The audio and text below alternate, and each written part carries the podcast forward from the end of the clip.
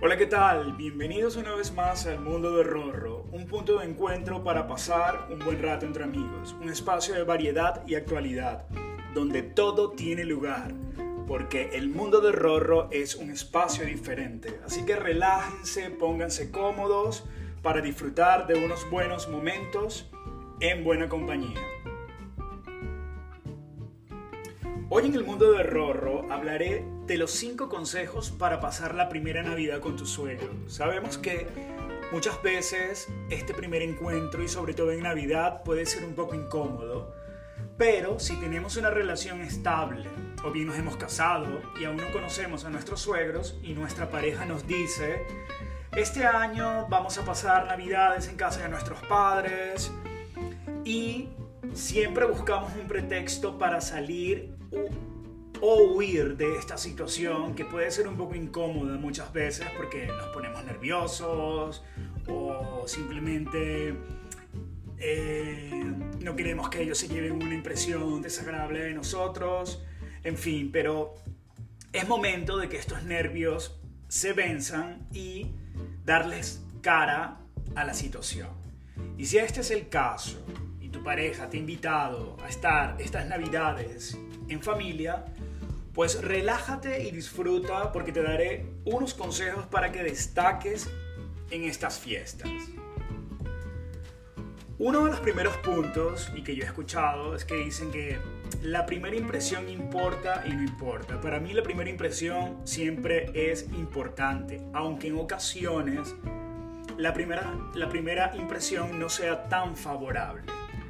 Por eso, yo sugiero que en la primera impresión hay que ser siempre amable, amable sin empalagar. Usar un perfume adecuado con una buena fragancia.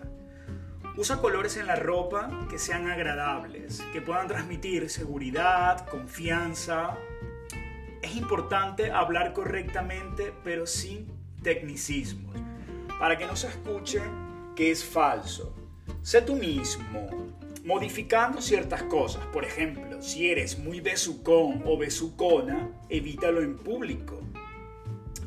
O delante de tus suegros. O de la familia simplemente. Evita hacer bromas porque no sabes cómo son, así que es mejor que conozcas tu territorio poco a poco. Mi consejo es que seas tú mismo, un poquito formal si eres muy informal, respetuoso y amable sin tanto adorno.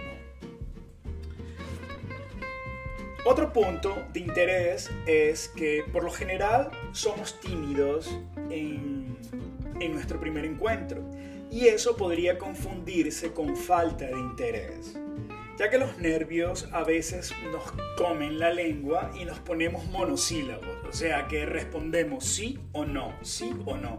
Y esto a algunas familias puede desagradarles. Así que procura eh, que tus respuestas tengan un poquito de contenido. Mirar atentamente es importante para tener unas respuestas un poquito más, más acertadas. Eh, hay que sonreír también, es muy importante, y hay que hacer preguntas donde tú le muestres interés, donde le muestres que quieres formar parte de la familia. O sea, no dejes que solo ellos te conozcan. Si ellos no preguntan, tú pregúntales. Y trata de hacer preguntas que tengan un feedback. O sea, nunca hagas una pregunta que no vaya a tener una respuesta. O nunca, si te hacen una pregunta, también tienes que tener respuesta. Nunca la dejes en blanco. O sea, no debe ser tan difícil esta situación porque tu pareja ya te debe haber hablado de su familia. Así que lo que debes poner es de tu parte, prepararte un guion para que actúes lo más naturalmente posible. Ahora otro punto de interés que es bastante importante también, si eres de los que refunfuña alzas un poco la voz o te muestras algo controlador o controladora, ¿por qué no? hay que evitarlo al 100%, porque estos momentos causan muy, muy mala impresión. Aparte de causar mala impresión, crean tensión y arruinan las celebraciones, que es algo que hay que evitar al 100%. Así que si son como el perro y el gato, diría yo. Procura no actuar como tal en público y hazlo en privado. Aunque yo pienso que para tener una pareja y actuar de esta manera, es mejor no tener nada, porque para mí mi pareja tiene que ser mi amiga, mi confidente y mi relación tiene que ser armónica. Así que para evitar este show, habla con tu pareja antes de las navidades y también pueden establecer códigos por si algo les incomoda, como algún tema específico de religión, de sexo, de política, por ejemplo. Entonces, uno se puede tocar el brazo y uno ya sabe que ese tema hay que, hay que evitarlo. Otro punto también que es importante es no hay que dejar a la pareja por mucho tiempo sola. Esto es un error. Así que es importante que antes de la festividad o de la cena, todo, todo, pero todo se aclare. Otro punto que es importante también es la integración.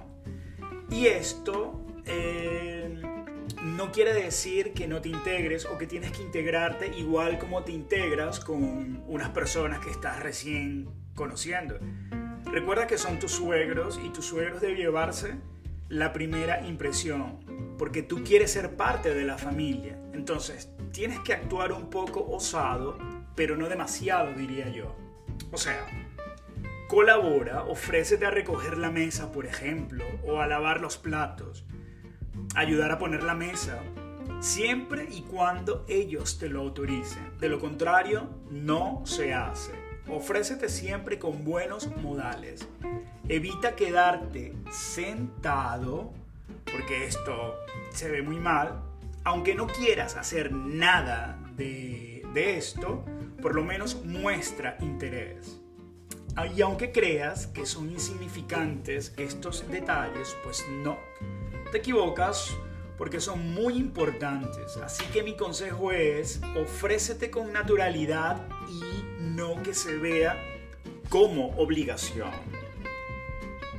Y por último, un tema muy importante que es la empatía. El tener empatía a través de sus gustos.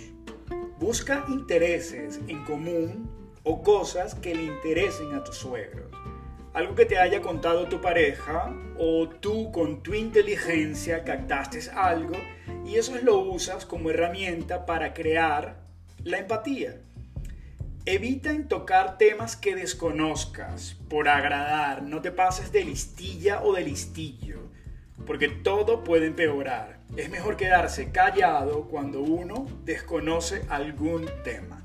Y así uno resulta ser más prudente.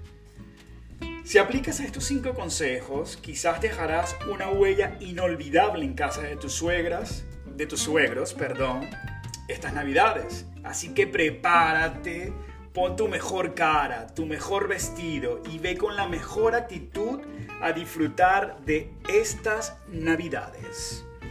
Y hemos llegado al final del mundo de Rorro, donde todo tiene lugar.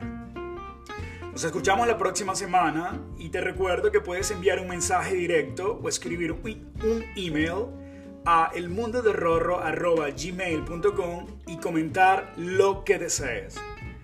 Chao, chao y feliz fin de semana.